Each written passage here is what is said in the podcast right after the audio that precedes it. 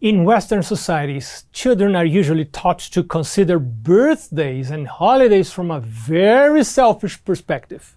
Especially during birthdays, they are honored and taught to expect gifts and congratulations just for the fact that they are completing one more year of life. But the questions now are what did they do to accomplish this feat in life, just remaining alive for one more year? Did it require from them any special gifts or performances to stay alive? Or were they just sustained and cared for by grace, by a kind God? Should they be taught to look to themselves with a selfish mind instead of turning their eyes to God in gratitude? Ellen White says that parents have educated their children in selfish habits. They have taught them to regard their birthdays and holidays as occasions when they expect to receive gifts and to follow the habits and customs of the world. If this happens, there is a risk of developing selfishness and idolatry to their spiritual detriment. These occasions, says Ellen White, are turned into occasions for self pleasing, for the gratification and glorification of the children, removing from them the vision of God and His caring protection and provision. It is not wrong at all to celebrate a child's birthday. It should always be celebrated. But there should be a special purpose for that celebration, namely, according to Ellen White, to increase the knowledge of God and to awaken thankfulness of heart for His mercy and love in preserving their lives for another year. But usually, what happens is that even though children have been kept by the power of God through every moment of their life, parents do not teach their children to think of this and to express thanksgiving for His mercy toward them.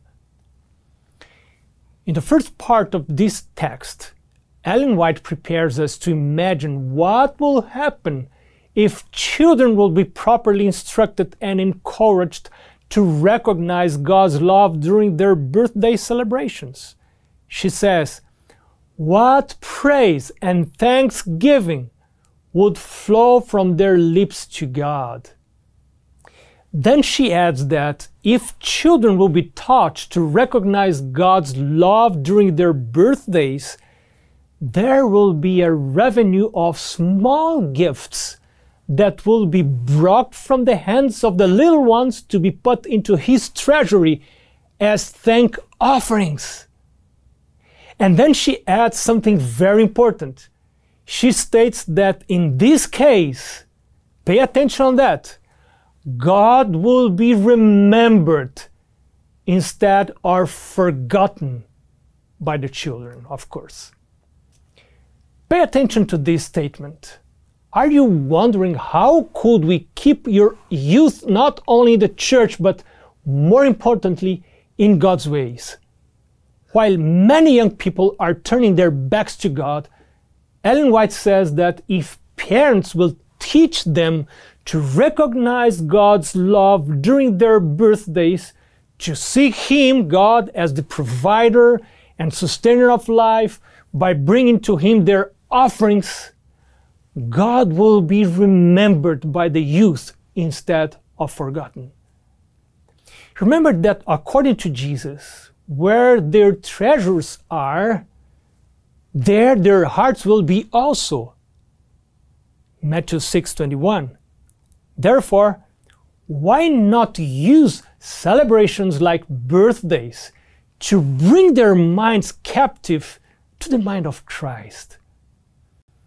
When I was a baby about to die, God miraculously saved me after my father and mother dedicated me to serve the Lord for my whole life see what my mother did to help me to remember for my whole life how graciously was my life spared by God. Dear Lord, I know you are the owner of the universe, totally able to do anything. If this child will later enlarge Satan's lines, please allow him to rest. But if he will serve you, please perform a miracle. I now give up my desire to get money to become rich. I rededicate myself to serve you my whole life, doing whatever you want me to do, and going wherever you send me. I will also dedicate this child to you, and will prepare all my other children to serve you. This prayer came from a desperate father, while his baby son, who was near death, was having surgery.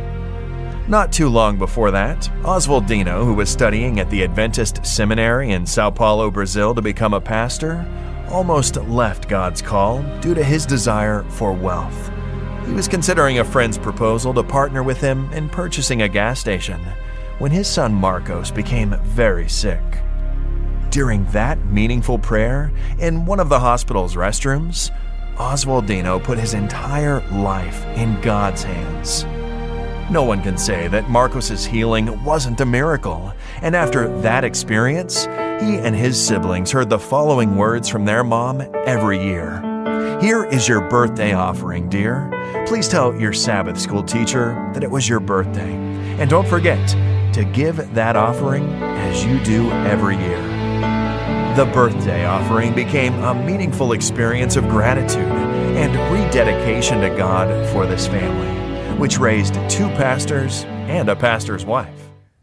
My wife and I tried to apply this same principle in our family, teaching our two daughters Luana and Alana, to bring their birthday offerings, which were special offerings, given once a year on the Sabbaths after or just before their birthdays. Inspired by God, Ellen White suggests that instead of bestowing gifts and offerings in such abundance on human objects, reverence, honor, and gratitude should be rendered to God, and gifts and offerings should be caused to flow in the divine channel. Would not the Lord be pleased with such a remembrance of Him?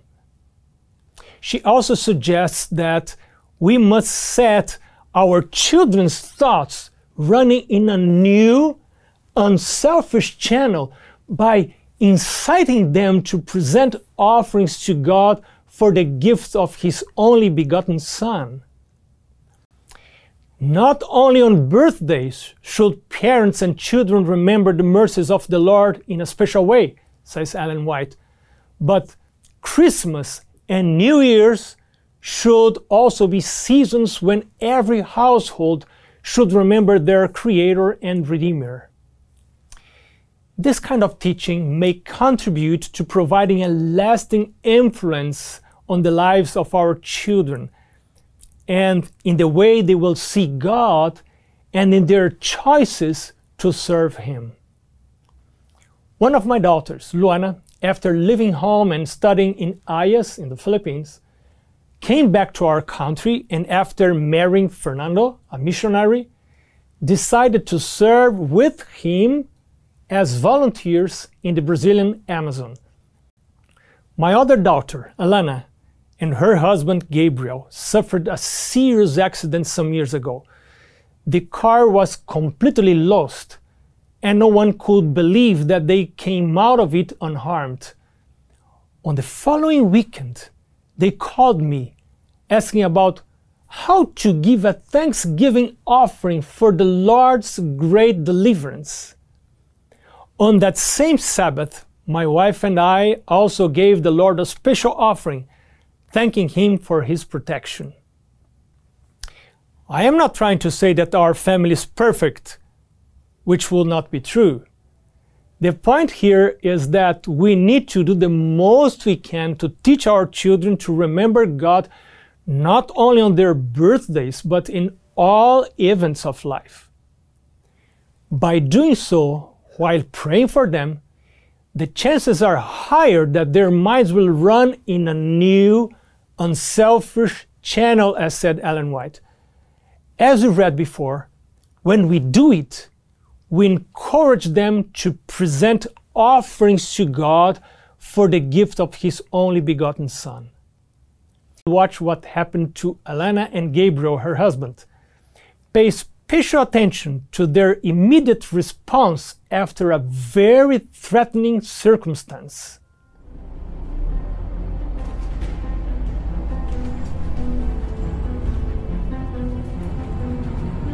We couldn't find an airline ticket to Brasilia for a reasonable price, so we opted for a night coach bus to get there. Everything seemed okay, we even fell asleep, but out of nowhere, we heard people screaming. We didn't know what was going on. Yes, we noticed the bus is going really fast. I looked out the window. We're in a remote area. We were pretty scared. So we heard gunshots, broken glass spread all around us. It was crazy. I felt something really, really hot in my hand, so I immediately closed it. I had a bullet in my hand. Two rows ahead of us, we saw the driver bending over while he kept driving, trying to escape the bullets aimed at him from the car in front of us. He had to make a tough decision stop the bus and hope the robbers wouldn't do anything bad, or try to run away from the shooting with the risk of dying in an accident. Finally, we reached a police station on the road, and the robbers gave up. Miraculously, all the passengers were safe, except for one person who was shot in the arm. Nothing serious, though. As we got to our final destination, we thought about how we could show our gratitude to God in response to His protection. So we called my dad, who's a pastor, and asked him how thank offerings work. He told us that the thank offering should be additional to our promise, regular percentage based offering, and that we should mark thank offering on our electronic or regular envelope. And so we did. While we placed the envelope in the basket, we prayed and thanked God for His immense mercy.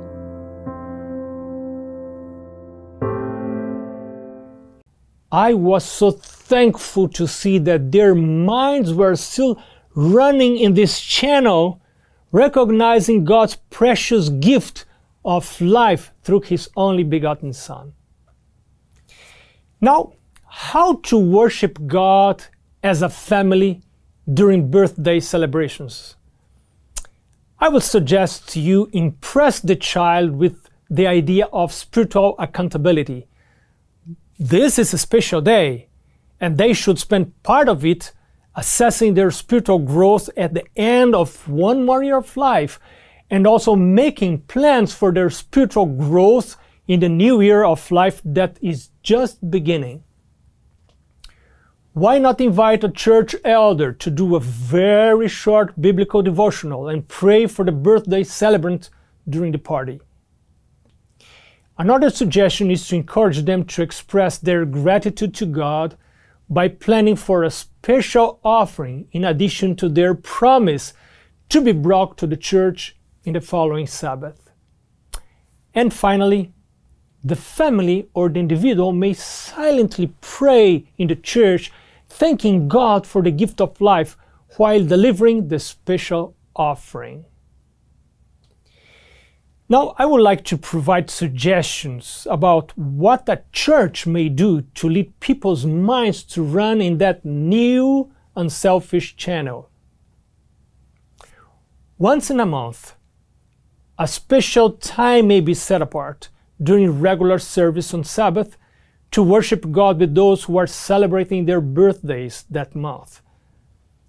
The church leader calls the celebrants to the front of the church to pray with them thanking God for the gift of life.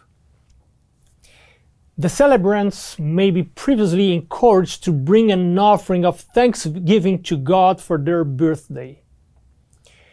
Those who are willing may reverently place their offering envelope on the offering plate.